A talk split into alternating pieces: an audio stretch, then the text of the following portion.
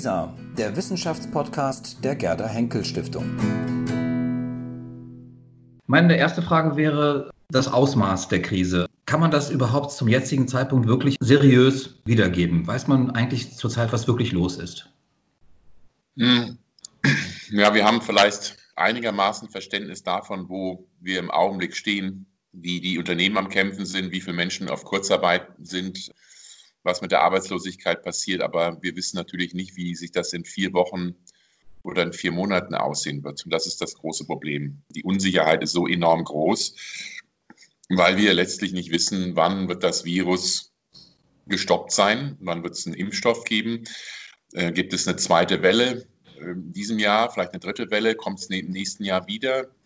Und äh, ich würde sagen, 80 Prozent oder 70 Prozent der offenen Fragen hängt, sind immer medizinische Fragen, sind Fragen um das Virus. Und das ist auch für die Wirtschaft letztlich das Entscheidende. Wenn man jetzt alles wieder hochfahren könnte, wieder alles normalisieren könnte, dann wäre der Schaden sicherlich erheblich, aber deutlich geringer, als wenn es eine zweite Welle in diesem und eventuell eine dritte Welle im nächsten Jahr gibt. Das wäre dann der Super-GAU. Das wäre dann wirklich eine mittlere, also eine Katastrophe ist es schon jetzt, aber das wäre dann wirklich nochmal eine ganz andere Größenordnung. Und so gesehen ist die Unsicherheit groß. Wir können als Wirtschaftsforscher keine seriöse, zuverlässige Prognose machen. Wir können lediglich Szenarien berechnen, also wenn-dann-Analysen. Wenn das Virus so und so gestoppt würde und man wieder hochfahren könnte, dann könnte das passieren. Aber wenn dann, wenn es länger dauert, das Virus zu begrenzen, dann könnte das und jenes passieren. Und das Gleiche ist natürlich dann auch für Unternehmen der Fall, die sagen, okay, die Unsicherheit ist so groß, halten wir uns erstmal zurück. Wir wissen nicht wirklich, und das Gleiche gilt natürlich auch für Konsumenten, die jetzt natürlich auch bei einer Lockerung nicht sofort rausgehen werden und die Einkaufsläden leer kaufen werden, sondern sich eher zurückhalten werden. Und das, das macht es so schwierig. Also die Unsicherheit ist eigentlich das Dominante wirtschaftlich gesehen. Mhm. Stichwort Unsicherheit. Ich glaube, das ist ganz wichtig, gerade auch wenn man jetzt mit Ökonomen spricht. Zahlen scheinen ja in einer Zeit der Ungewissheit noch möglicherweise die letzten Objektivitätsanker vielleicht zu sein. Ökonomen arbeiten sehr viel mit Zahlen. Wie verlässlich halten Sie derzeit sozusagen das Zahlenmaterial, was Ihnen vorliegt? Ist das Material, mit dem man wirklich arbeiten kann? Oder ist es eigentlich noch viel zu früh, mit dem bisher erhobenen Material, was man hat, wirklich auch über Szenarien nachzudenken? Ah, gute Frage. Also natürlich ist das Problem für uns Ökonomen und für uns Wirtschaftswissenschaftler immer, dass viele Daten zwei, drei Monate alt sind. Also wir wissen nicht wirklich, was in der Automobilbranche im April passiert ist. Und die Automobilbranche muss natürlich auch erstmal gucken, was sind ihre Daten, wie ist es denn diesen Monat gelaufen. Und so gesehen stochert man auch da mal ein bisschen im Dunkeln rum, weil man die Zahlen, die man hat, die zuverlässig sind, sind meistens schon ein paar Monate alt, also von der Zeit vor der Krise, vor der Ansteckung.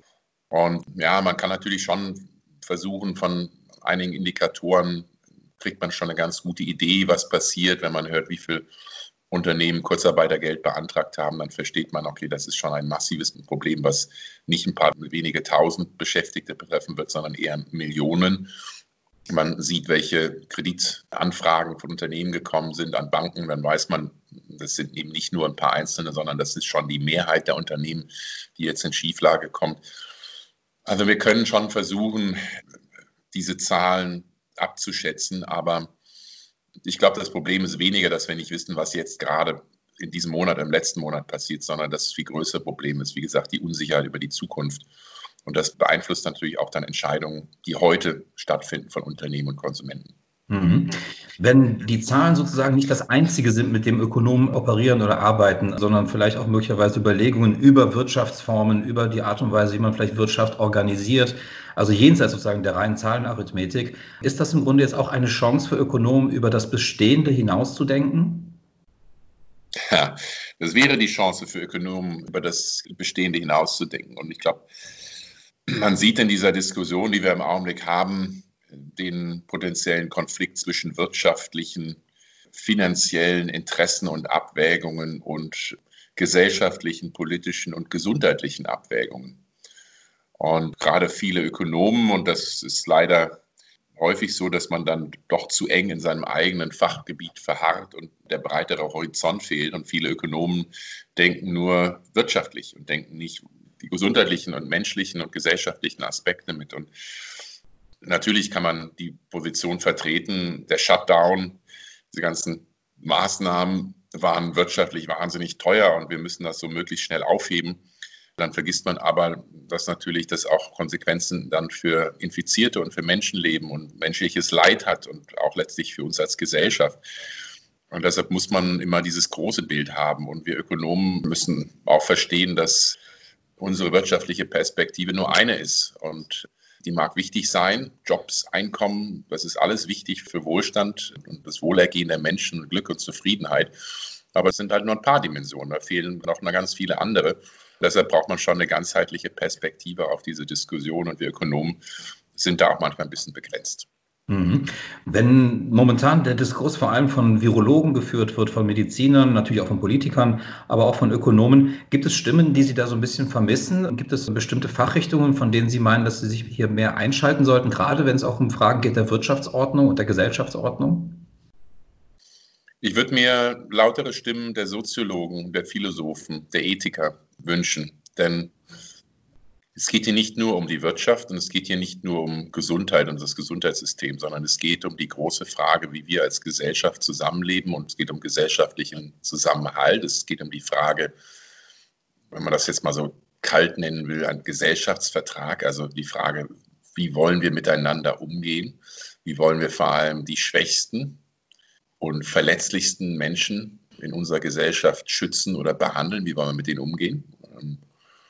Heißt ja immer, ja, wenn Sie junger Mensch sind, dann sind die Chancen, dass Sie daran sterben, sehr gering. Aber wenn Sie zu einer Risikogruppe gehören, älter sind oder Vorerkrankungen haben, dann ist das Risiko erheblich. Und ich denke, es sagt sehr viel über eine Gesellschaft, über die Menschlichkeit, über den Humanismus, um den Zusammenhalt einer Gesellschaft aus, wie diese Gesellschaft mit ihren schwächsten und verletzlichsten Mitgliedern umgeht. Dieses Element fehlt mir ein bisschen in der Diskussion. Dass mhm. es vielleicht zu binär auf Gesundheit versus Wirtschaft geht und diese anderen Themen ein bisschen fehlen. Mhm. Wir kommen nicht drum herum, auch über die sozusagen aktiven Wirtschaftspolitiken zu sprechen. Da kommt man auch nicht drum herum, über die Frage zu sprechen, wenn jetzt Finanzhilfen in ganz Europa angesagt sind und auch dringend erforderlich sind, wie will man das tatsächlich organisieren? Sie haben sich da sehr exponiert auch geäußert. Sie würden auch für Eurobonds oder Corona-Bonds, wie man sie auch nennt, eintreten und nicht unbedingt diesen Mechanismus, den europäischen Stabilitätsmechanismus in Anspruch nehmen, sondern tatsächlich auch diese Frage aufzuwerfen, die ja während der Finanzkrise damals schon, während der Schuldenkrise eine große Frage war. Wie geht man tatsächlich mit einer Finanzierung von Notlagen in Europa jetzt um? Warum Corona-Bonds aus Ihrer Sicht? Ich denke, wir müssen weg von diesen ideologischen Diskussionen um Begriffe. Eurobonds ist für viele Deutsche ein rotes Tuch, die dann sofort einen Schüttelfrost kriegen und einen Anfall kriegen, wenn sie den Begriff hören. Ich glaube, was viel wichtiger ist, ist die Frage um das Ziel. Was wollen wir eigentlich erreichen? Und das Ziel, meiner Ansicht nach, muss sein, dass alle europäischen Länder ähnlich stark Wirtschaft, ihr Gesundheitssystem, die Menschen in ihrem Land schützen, unterstützen können, wie das Deutschland im Augenblick tut.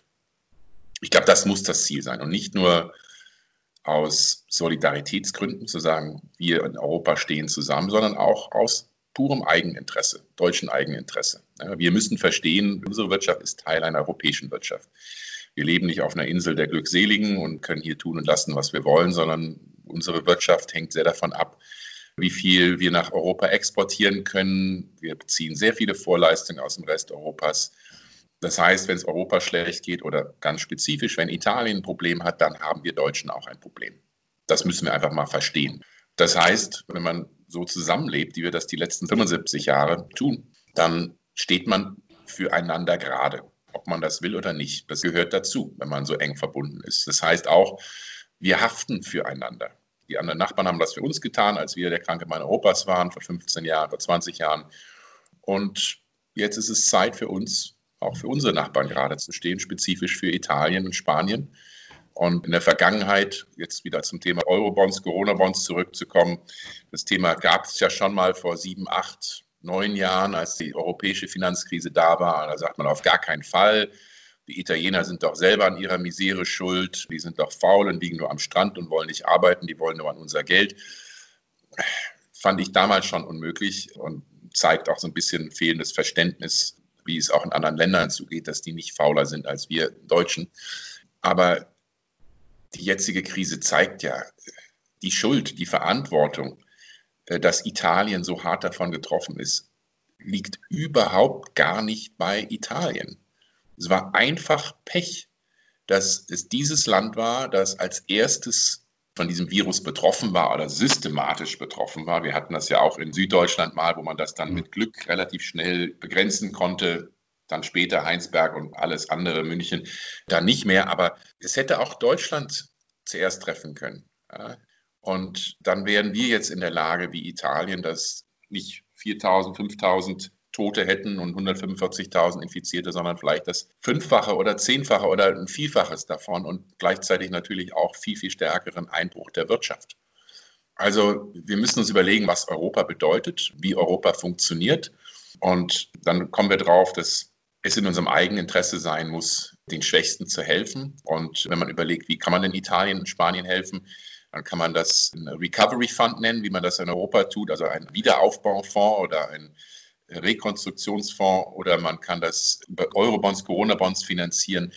Also ich halte dieses Festhalten an diesen Begriffen für äh, emotional zu aufgeladen. Also ich glaube, wir sollten über die Ziele sprechen, wie es nachher finanziert wird, ob man da wirklich eine Anleihe braucht, für alle gerade stehen müssen oder ob das jetzt über einen anderen Mechanismus passiert, ist eher sekundär. Mhm. Sie haben vollkommen recht. Es gibt so neuralgische Begriffe, da reagieren die Leute drauf. Sie haben eben auch einen verwendet. Haftung, Haftungsgemeinschaft ist ja auch so ein Begriff. Auch Schuld, Schulden.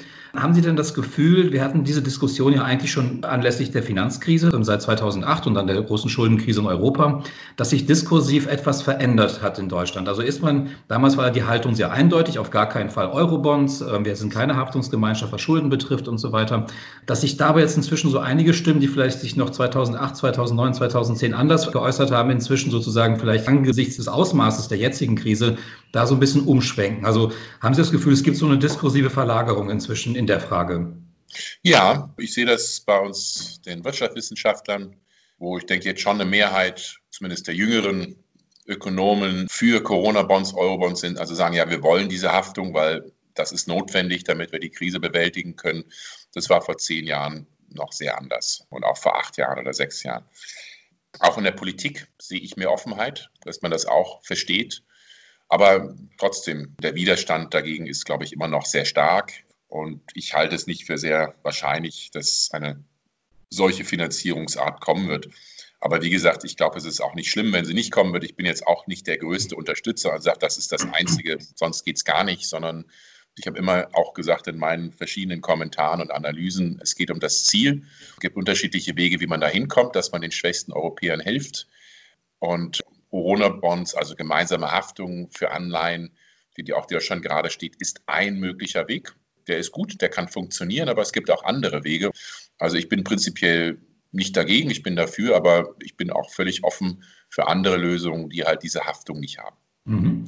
Mein letzter Punkt wäre nochmal sozusagen so ein bisschen ausgreifender vielleicht. Stichwort, gibt es eine Krise des Kapitalismus. Das wird ja auch viel diskutiert. Es wird über Systemrelevanz gesprochen, über das System an sich, ob das funktioniert oder nicht funktioniert. Ich spitze mal zu, wenn sozusagen die kapitalistischen Mechanismen immer nicht mehr greifen, greifen wir zurück auf sozialistische Maßnahmen, machen ganz große keynesianische Politik, ähm, um es ein bisschen abzumildern. Aber in regelmäßigen Abständen sozusagen müssen wir diese Krisen mit massiven staatlichen Maßnahmen auffangen sozusagen. Haben Sie das Gefühl, dass wir in so einer Zeit sind, wo sich diese Krisen immer häufiger wiederholen und wo sozusagen das System von sich aus heraus nicht mehr in der Lage ist, das wirklich aufzufangen, sondern dann wirklich tatsächlich massiv auf öffentliche Gelder angewiesen ist, auf staatliche Maßnahmen angewiesen ist? Haben wir auch eine Rückkehr der Makroökonomie möglicherweise nach vielen, vielen Jahren der mikroökonomischen Schwerpunkte, die wir gehabt haben? Ha. Ja, es ist schon frappierend, wie viele Krisen wir erleben in der globalen Welt. Ne? Die globale Finanzkrise, europäische Schuldenkrise, eine Migrationskrise, wenn man das so nennen darf, eine Klimakrise, viele, viele politische Krisen, ein Aufstieg des Populismus, jetzt eine Pandemie, eine andere Art von Krise. Das ist in der Tat eine der spannenden Fragen. Hängen die nicht doch auch irgendwo alle miteinander zusammen und spiegeln die nicht auch ein Versagen ja, ich würde es nicht Kapitalismus nennen, denn es sind nicht nur marktwirtschaftliche Systeme oder Länder davon betroffen, sondern äh, es sind globale Krisen letztlich. Also ich glaube schon, dass die Marktwirtschaft, um jetzt mal weniger ideologisch aufgeladenen Bericht zu nehmen oder genau gesagt die soziale Marktwirtschaft, die wir in Deutschland haben, ein Erfolgsmodell ist. Ich bin fest davon überzeugt, dass im Systemwettbewerb, wenn man das jetzt mal sehr vereinfacht, China, Europa, USA nimmt, dass wir in Europa das beste System haben. Das beste System, um solche Krisen in der Zukunft zu vermeiden und die wichtigen Zukunftsherausforderungen unserer Zeit zu adressieren. Also all das, was ich eben angesprochen habe, Klimaschutz, soziale Polarisierung vermeiden, Teilhabe, Eigenverantwortung, auch mit der Digitalisierung, Globalisierung umzugehen. Davon bin ich fest überzeugt. Aber das beste System zu haben, heißt nicht unbedingt, dass es sich durchsetzt. Da muss man dann auch genug politischen Willen haben, Europa so zu gestalten, dass Europa auch sein Gewicht global einbringen kann. Mhm. Dann hake ich da vielleicht einmal kurz nach, wenn sozusagen wir ein Problem haben, ausreichend Masken zu produzieren oder ausreichend Desinfektionsmittel zur Verfügung zu stellen. Toilettenpapier war eine Poste, die wir jetzt auch überstanden haben, glücklicherweise und so weiter und so fort. Ist das System, das wir haben, relativ schwergängig? Man spricht eigentlich eher davon, dass der Kapitalismus oder die Marktwirtschaft, wie wir sie organisiert haben, sehr flexibel ist, sehr dynamisch ist. Und jetzt erleben wir plötzlich Versorgungsengpässe, von denen wir eigentlich gedacht hätten, die würde es eigentlich nur in Kriegszeiten geben. Ist das System möglicherweise schwergängiger, als man gedacht hat? Jetzt bekommt man Hilfsmittel aus China, aus einem völlig anders organisierten Land, zumindest gesellschaftlich. Sind das so Indizien dafür, dass es vielleicht doch sehr schwergängig ist, umzustellen, ähm, auf Krisen zu reagieren? Ja, es wird immer schwierig sein, aber klar, man wird sich nie auf Krisen vorbereiten können. Wenn man Krisen kommen sehen würde, dann könnte man sie wahrscheinlich die meisten davon verhindern. Also Krisen sind per Definition immer zumindest zu einem großen Maße unvorhersehbar oder schwierig, sich dagegen zu schützen. Aber klar, es gibt einiges, was besser gemacht werden kann, um besser mit solchen Krisen umzugehen. Gesundheitssystem ist sicherlich ein essentielles Thema. Langfristig jetzt gesehen auch die Frage, wie kann man möglichst schnell in der Zukunft mit Wirkstoffen, mit Impfungen, mit Medikamenten, wie kann man die möglichst schnell entwickeln, dass es nicht Jahre dauert, sondern dass man eventuell schon vorbereitet oder, also ich denke jetzt laut, das müssen die Mediziner sagen, aber klar, das ist natürlich letztendlich das Einzige, was sie wirklich nachhaltig tun können, ist einen Impfstoff finden. Und wirtschaftlich gesehen das Thema Resilienz, Widerstandsfähigkeit verbessern. So implizit kamen Sie auf Thema Globalisierung. Müssen wir denn alles global produzieren? Ja, aber das müssen wir eigentlich. Also viele haben die falschen Impuls zu sagen, wäre viel besser, wenn wir alles lokal produzieren, dann wären wir nicht mehr so abhängig. Das ist ein völliger Irrglaube. Globalisierung ist eigentlich etwas Gutes, weil sie Risiken diversifizieren, weil sie wissen ja gar nicht, wo die nächste Krise herkommt. Und stellen Sie sich mal vor, wir würden alles nur noch in Deutschland produzieren, was gar nicht möglich wäre. Gucken Sie sich Nordkorea an, die produzieren fast alles in ihrem eigenen Land, äh, nicht sehr erfolgreich. Was wäre, wenn die nächste Krise in Deutschland ausbrechen würde? Dann wollen Sie doch gerade dann eben nicht alles in Deutschland produzieren, sondern sehr gut international, global vernetzt sein, damit sie dann halt diese Risiken abfedern können. Also Globalisierung ist nicht das Problem, ganz im Gegenteil, es ist eher eine Antwort. Die große Frage ist eher, wie man die Resilienz, die Widerstandsfähigkeit von Gesundheitssystem, Wirtschaftssystem verbessert, damit man mit so einer Krise besser umgehen kann. Mhm. Daran schließe ich meine letzte Frage, meine wirklich letzte Frage jetzt an. Wir haben ja über die letzten, weiß ich nicht, seit, seit den 70er Jahren eigentlich ein neues Paradigma in den Wirtschaftswissenschaften, auch in unserer Wirtschaftspolitik. Wir haben eine stark nach mikroökonomischen Aspekten ausgerichtete Politik. Sie sind selbst Makroökonom, haben den Lehrstuhl für Makroökonomie an der HU in Berlin. Sehen Sie so ein bisschen, dass das Pendel in die andere Richtung ausschlägt, dass wir wieder zurück dazu kommen, mehr staatliche Eingriffe zuzulassen ins Wirtschaftsgeschehen? Oder ist das praktisch nur eine Krise, dann ist sie überstanden und dann geht es so weiter, wie es bisher auch gegangen ist?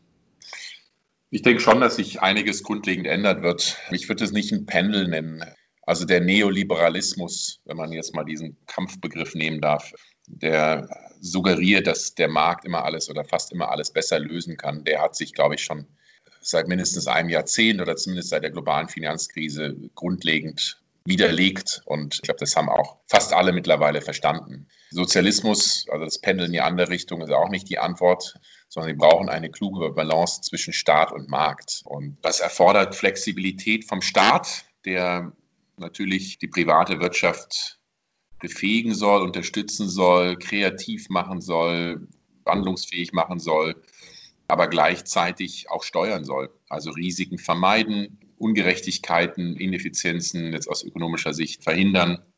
Und dafür muss der Staat sich auch erneuern, moderner werden, schneller werden.